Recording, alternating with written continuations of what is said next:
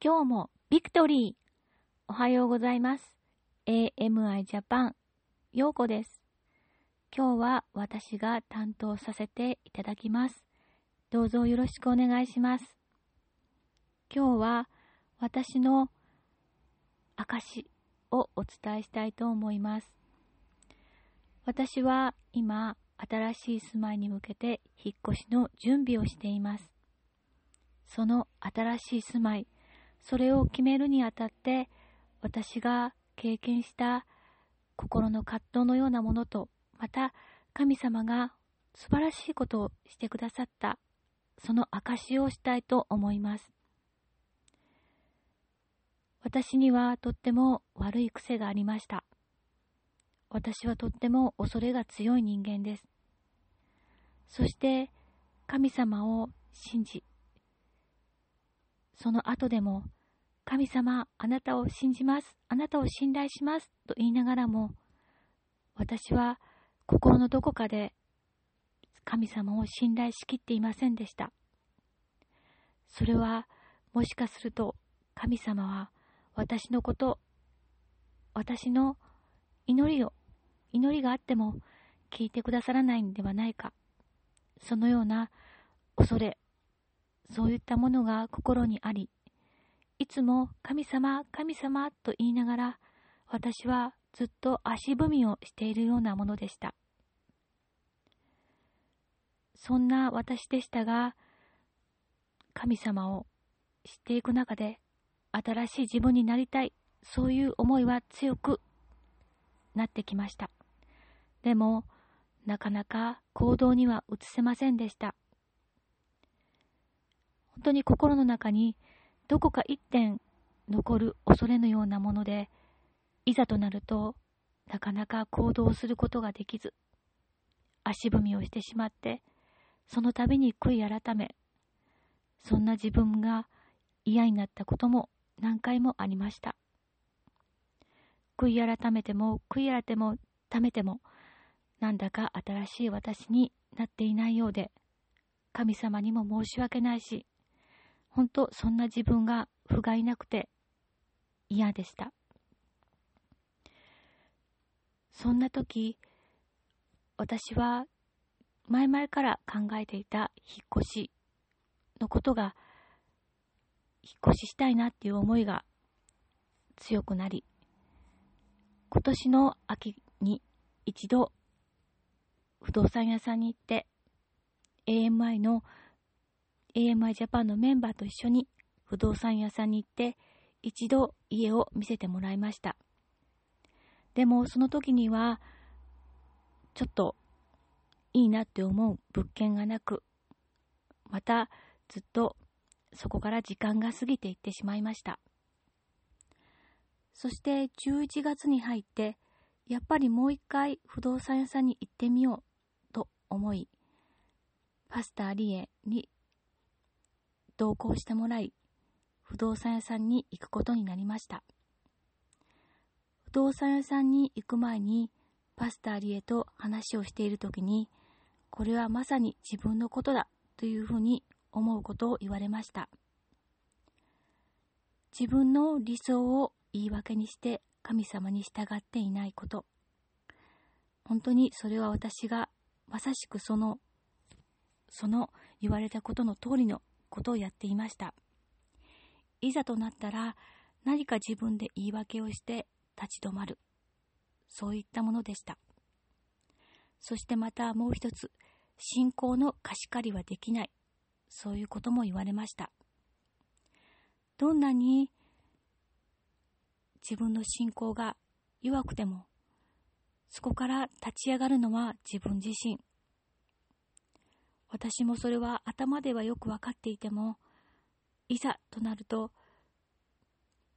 自分の弱さを言い訳にしていました。で、とにかく一度内覧に行こうということになりました。で、その時、パスタリエは、今日決まったらいいねっていうふうにすごく言ってくれたんですけれども、自分でうんと言いながらも、心の中で、今日決まったらどうしようっていうなぜかそういう恐れがありました。なので、パスターリエに正直に言いました。今日決めたいなって思う気持ちと、もう一つ、いや、今日決まらないかもしれないっていう逃げの思いがある。そのことを正直に伝えました。でも、とりあえず行ってみようということになり、行くことになりました。そうして何件か見て回っているうちに私の心の中でなんとなく変化が生まれました。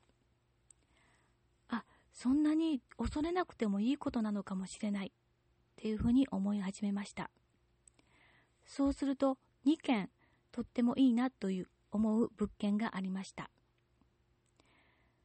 で、そのうちのどちらかに決めようかなって思った時に、私はパスタアリエから予言をもらっていました。過去を振り返らず、新しい自分に向かって進むこと。過去を振り向いて過去に戻ってしまうことはとっても危険なことだ。そういうふうに予言をもらっていました。実はその物件の一つは私が今まで払ったことのない価格の家賃のものでした。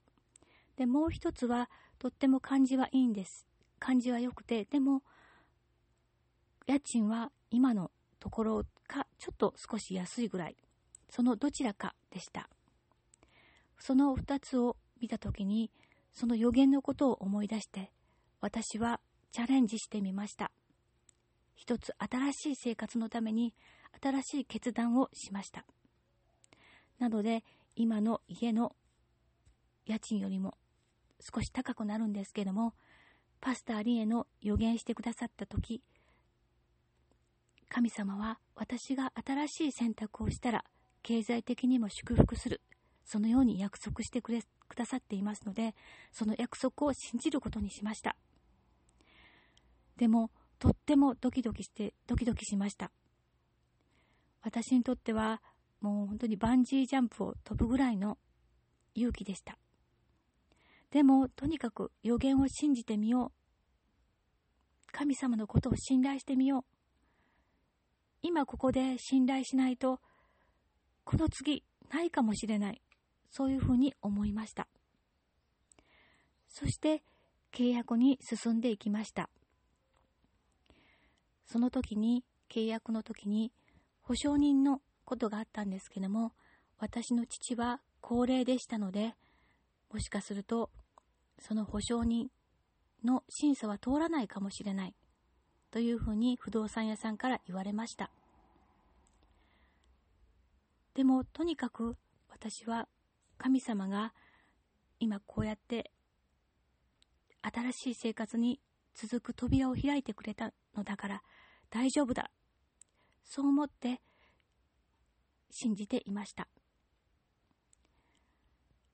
そしてそれから数日後、私は AMI の AMI ジャパンの大阪のメンバーの一人と映画を見に行ってきました。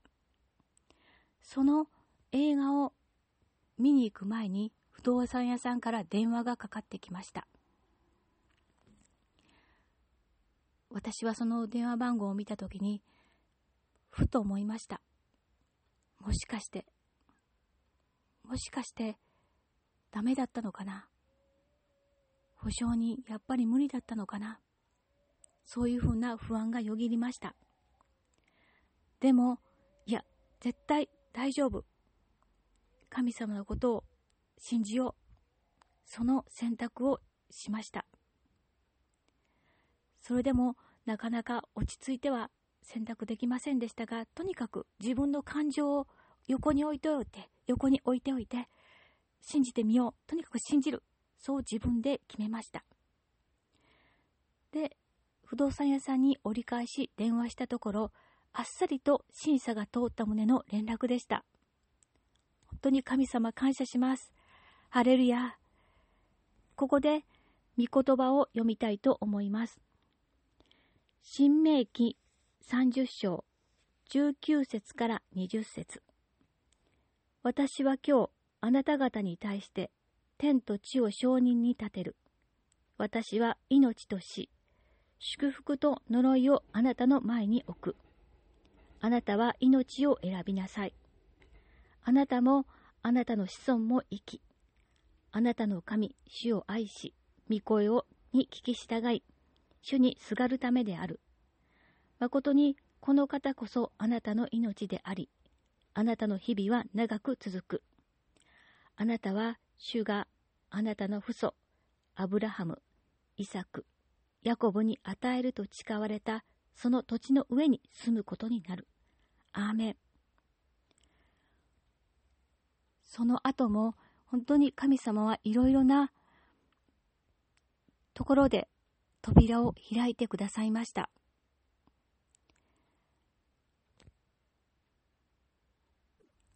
そして今、無事に引っ越しの準備を進められています。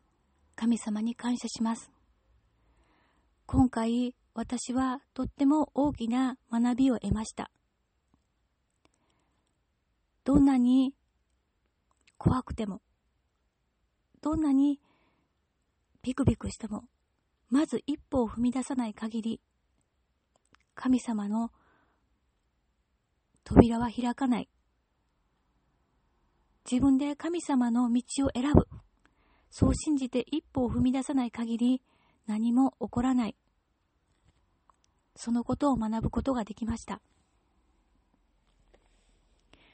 私は本当に本当に恐れが強かったんですけれども、でもその恐れは、たくさんの嘘を私に吹き込みました。今、私はこうして神様が与えてくださった新しい道、そこから過去、自分の過去を見るときに、本当に恐れは嘘しか言ってこないなっていうふうなことが分かりました。こうなったらどうする？ああなったらどうする？そういったいろんな不安やいろんな思いで自分を縛り付けようとしてきます。でも、まず一歩勇気を出して踏み出したら絶対に神様はその背を押してくださり、その手を取ってくださり、絶対に導いてくださるっていうことを本当に今回知ることができました。今までずっとずっと自分が立ち止まって神様の手を自ら離してきたけれども神様はその手を離した私のところに戻ってきてくださりずっと寄り添ってずっとずっとこの時を待っていてくれたのかもしれないそう思っています本当に神様に神様の深い愛尽きない愛に感謝しています。これからは私は自分の感情とか恐れとかをまず置いて、まず神様に従ってみよう。従う。そういう心持ちが生まれたこと、本当に感謝しています。今まではそんなことも心の底から思うことができていませんでした。だけど、神様はこのことで私を変えてくださった。そのことに本当に感謝しています。最後にもう一つ御言葉を読みたいと思います。新明記6章5節あなたは心を尽くし、命を尽くし、力を尽くしてあなたの神、主を愛しなさい。アーメン。今日はもうメモをなく、あの、自分の口に任せて、聖霊様の語ることに任せて、語らせていただきました。聞きにくいところもあったかもしれません。でも本当に今回私は神様の本当に素晴らしい愛で変わることができました。勇気を持って一歩踏み出し、そしてその踏み出した一歩からどんどん扉が開いていくっていうことを体験することができました。本当に感謝します。ハレルヤ。では皆さん今日も主にあって良い一日を God bless you 聞いてくださってありがとうございました。